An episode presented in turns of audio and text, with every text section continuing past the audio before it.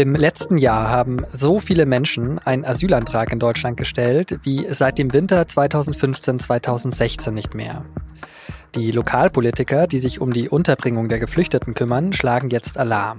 Die Bundesinnenministerin Nancy Faeser lädt deswegen am Donnerstag zu einem Flüchtlingsgipfel von Bund und Ländern ein.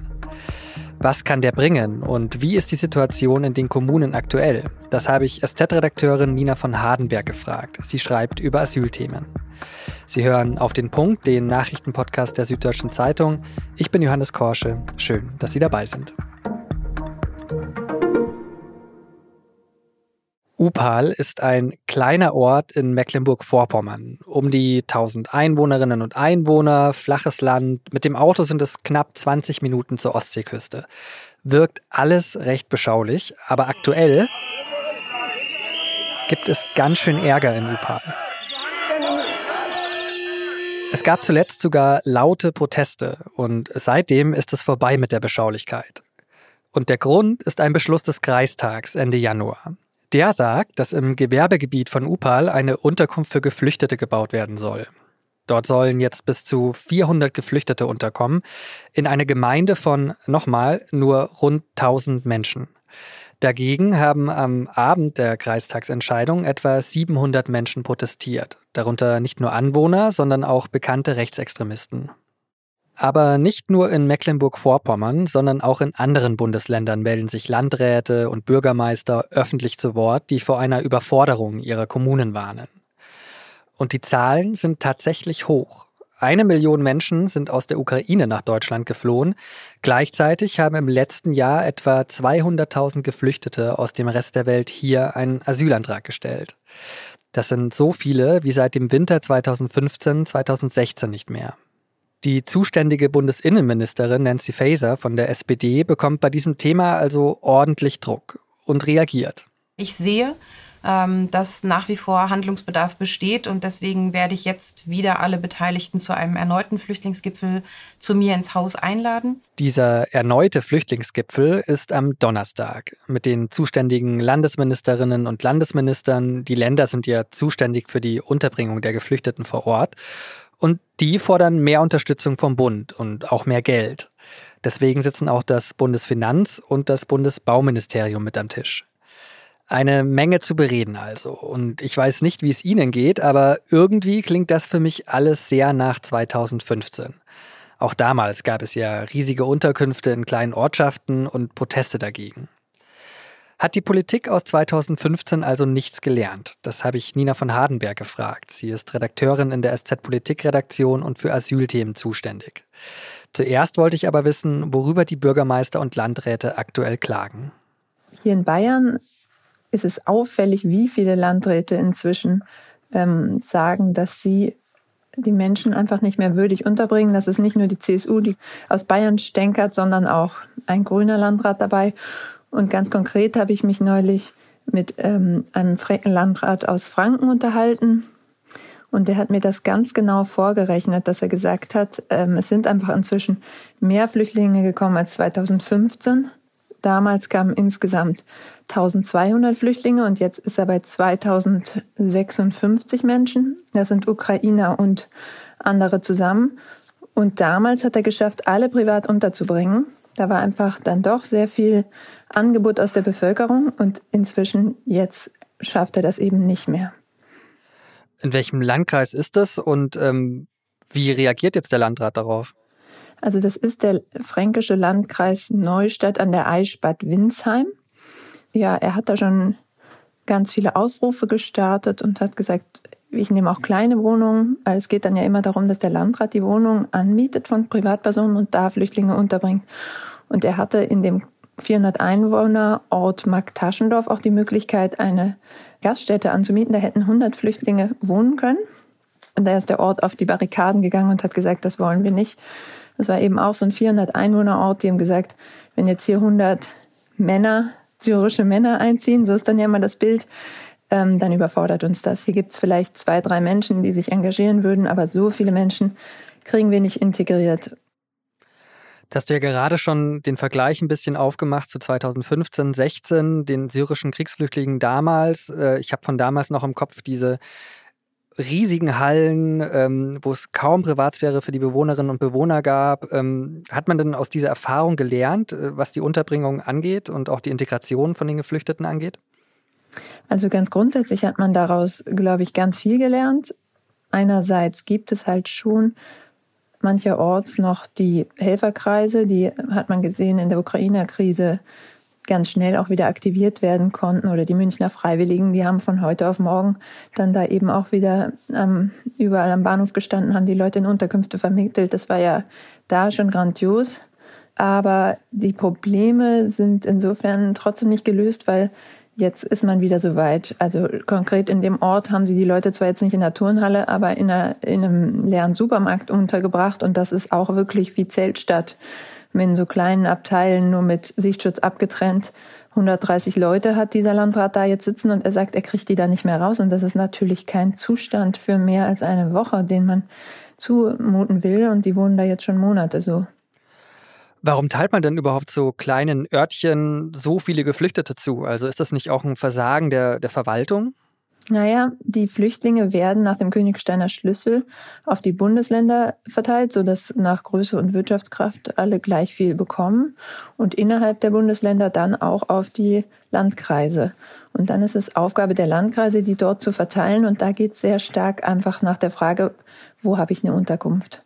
Und ich finde auch, ähm, so ein Ort, der nur 400 Einwohner groß ist, dass der nicht 100 Leute aufnehmen will, das kann man absolut verstehen. Aber es gibt halt derzeit in dem Landkreis gar keine andere Möglichkeit.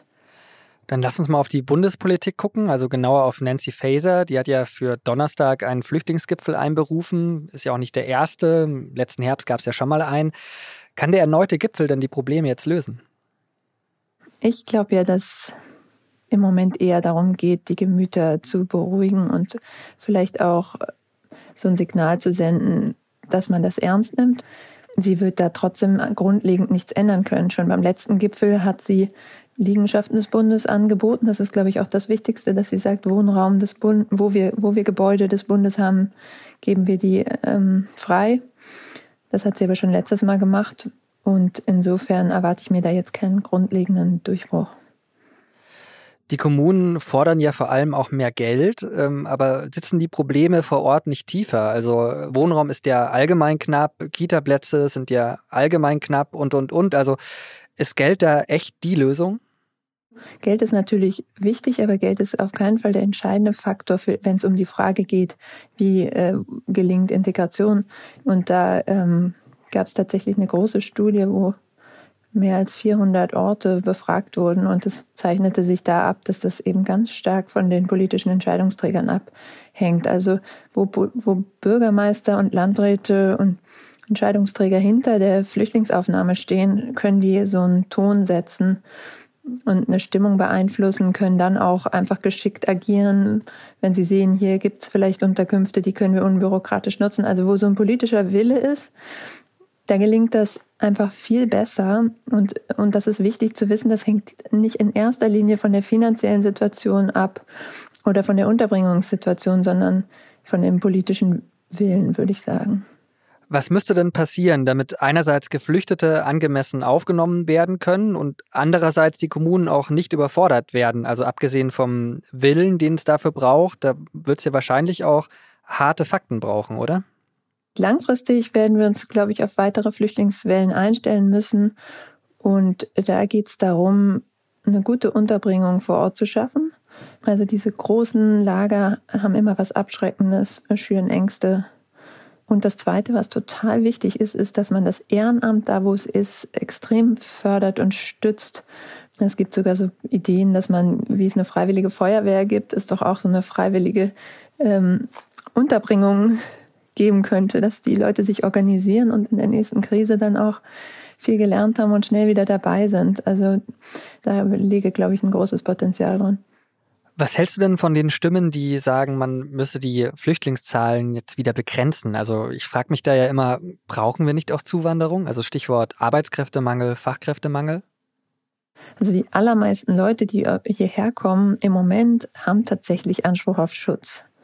Also das ist nicht, das ist leicht gefordert, das ist aber gar nicht so leicht umgesetzt. Und das Zweite, was du gesagt hast, wir brauchen hier auch Menschen, das finde ich eben den viel wichtigeren Hebel, wenn man die Einwanderung erleichtern würde, dann nimmt das Druck aus dem Asylsystem. Und wenn ich eine Möglichkeit sehe, wie ich mein Leben woanders aufbauen kann, ohne dass ich die ganze Zeit erzählen muss, wie arm dran ich bin und wie viel Unrecht mir getan wurde. Also wenn ich, wenn ich mit meinen Stärken kommen kann, dann tun das die Leute auch.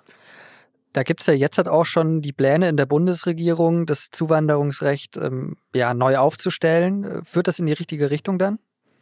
Auf jeden Fall. Man hat ganz viele ähm, solche Reformen auch schon gehabt. Viele sagen, wir haben eines der liberalsten Zuwanderungsrechte. Das gilt aber vor allen Dingen für Fachkräfte.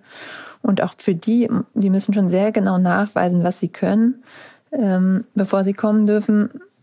Und die einzige Ausnahme, die es jetzt schon gibt, ist die, West die Staaten des westlichen Balkans. Für die hat man eine Regelung geschaffen, dass alle kommen dürfen, unabhängig von ihrer Qualifikation, wenn sie ein Jobangebot in Deutschland haben. Das hat man auch damals getan, weil man die Asylzuwanderung aus diesen Ländern begrenzen wollte. Und das war wahnsinnig erfolgreich. Es kommen, es kommen weniger, die kriegen hier auch kein Asyl mehr, die gelten als sichere Drittstaaten. Aber es kommen wahnsinnig viele über den Arbeitsweg. Das finde ich so ein positives Beispiel. Nina, vielen Dank für deine Zeit und noch einen schönen Tag. Dankeschön. Die schottische Regierungschefin Nicola Sturgeon von der linksliberalen Scottish National Party hat ihren Rücktritt angekündigt. My decision comes from a place of duty and of love. Tough love, perhaps, but love nevertheless for my party and above all for the country. Ihre Entscheidung sei eine aus Liebe für ihre Partei und vor allem für ihr Land. So hat die 52-Jährige ihre Entscheidung am Mittwoch begründet. Ihr fehle die Kraft, das Amt so auszuüben, wie das Land es verdiene. Sie kündigt an, als Regierungs- und Parteichefin weiterzumachen, bis ihre Nachfolge feststehe. Am Frankfurter Flughafen konnten tausende Passagiere der Lufthansa am Mittwoch gar nicht oder erst verspätet reisen. Schuld daran war eine IT-Panne, die unter anderem das System fürs Boarding lahmgelegt hat. Die Lufthansa sagt, dass Bauarbeiten an einer Bahnstrecke in Frankfurt die Panne verursacht haben.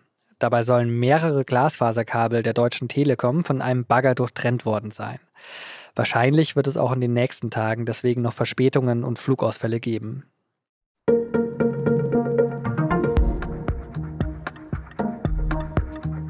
Wie Sie wissen, freuen wir uns immer über Feedback zu unseren Folgen. Sie erreichen uns dafür unter der Mailadresse podcast.sz.de. Diese Woche haben wir aber auch eine kurze Umfrage für Sie vorbereitet. Den Link dazu habe ich Ihnen in die Show Notes gepackt. Wir freuen uns, wenn Sie sich dafür etwa fünf Minuten Zeit nehmen. Redaktionsschluss für Auf den Punkt war 16 Uhr. Produziert hat diese Sendung Justin Patchett. Vielen Dank fürs Zuhören und bis morgen.